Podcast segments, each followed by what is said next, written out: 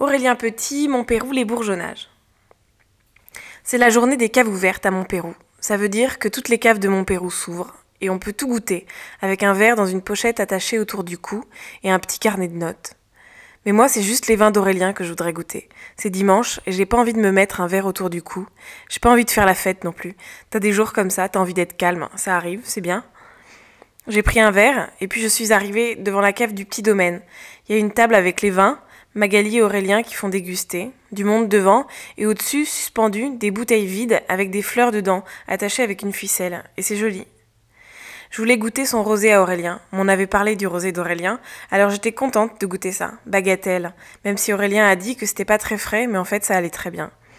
Il dit qu'il cherche à faire un rosé qui lui plaît, mais que là il n'est pas encore entièrement satisfait.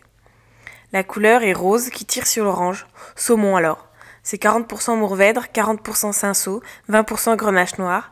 Tout pressé directement. C'est frais, les petits fruits rouges qui croquent et qu'on aime bien dans le rosé. On dirait qu'il reste du sucre, mais en fait c'est le gras, les glycérols qu'apporte le grenache noir qui donne cette illusion suave. J'ai aussi goûté le blanc, et puis les rouges, et puis l'hydromel qui pétille fait avec du miel de lavande, et le gin qui est tout délicat. Et puis on a célébré un peu parce que finalement on était un petit groupe, on a mis du citron et du tonic dans le gin, mais après je suis rentrée avec et chez Pauline au bout de la rue parce que quand même j'avais dit que c'était dimanche et que j'avais pas trop envie de faire la fête. Heureusement, on finit toujours par regoûter les vins. C'est là que c'est intéressant, quand on peut goûter plusieurs fois dans des contextes différents. Finalement, il n'y a que comme ça qu'on peut se faire une vraie idée, qu'on entre vraiment dans le style des vins de quelqu'un. Alors j'ai ouvert Myrmidon en haut de la montagne à Sainte-Maxime en Provence. Il, était 19h, j'étais toute seule, j'étais festive cette fois-ci. Je trouvais un super endroit pour dormir, un recoin au bord d'une route, pas passante du tout, en hauteur, avec du recul, la vue sur les vallons verts, la mer au bout, j'ai tout, des amandes, du pain, du fromage et des sardines à l'huile. J'ai plusieurs vins dans la voiture, j'ai hésité, mais j'ai choisi Myrmidon. Parce que je veux me le remettre en mémoire. Il y a écrit Syrah sur la bouteille, 2016. Je sais pas comment c'est fait. Peu importe, au fond, j'ouvre. Le jus est noir, ça a l'air dense et épais presque. Je sens, prends une gorgée, et ça m'a assise, cette fluidité, la gouléance. Horrible mot pour dire quelque chose de si évident, qui coule, qui fuit, qui glisse. C'est franchement bluffant. L'absence totale de blocage, de rudesse, de frein. C'est d'une facilité de boire ça, c'est fou. Pas de gaz du tout. Et le goût de raisin. Comment te dire autrement? Quand tu sens avec ton nez, avec ta langue, avec ta bouche, tes joues à l'intérieur, le goût du raisin, le jus, comme quand tu croques le grain, le raisin. Ce goût aqueux fruité, ce plaisir, prendre une gorgée et regarder droit devant. Le jour où j'ai rencontré Aurélien, il m'a demandé combien de temps je restais. J'ai dit que je savais pas trop, mais on a quand même dit qu'on s'appellerait et que peut-être je pourrais participer un peu à quelque chose en fin de semaine.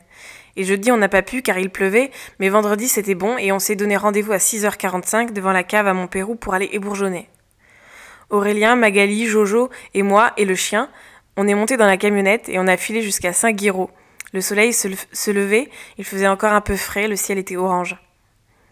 La veille, il avait beaucoup plu, c'était tout, tout trempé. Aurélien m'avait conseillé de mettre mes bottes parce qu'on aura les pieds mouillés toute la matinée. Chez moi, il y a beaucoup d'herbe. On est arrivé dans les chenins, dans la lumière du matin. C'est beau, les montagnes qui se détachent là-bas au fond, les vignes dans l'herbe, froides et humides, même un peu blanches sous la rosée et le soleil, et les feuilles bien vertes qui sortent des pieds, et puis nous, courbés. Aurélien m'a un peu briefé. Alors ébourgeonner, en fait, tu vois, ça sort de partout. Et dans quelques semaines, si on n'enlève pas un peu, si on n'en enlève pas un peu, ce sera hyper touffu, on n'y verra plus rien. Alors l'idée, c'est de sélectionner d'emblée, d'éliminer une partie des grappes avant qu'elles ne se forment pour pas épuiser le cep. Moins mais mieux. Éviter les doubles bourgeons. Éviter les trucs qui partent d'en bas. Il faut choisir et bien choisir.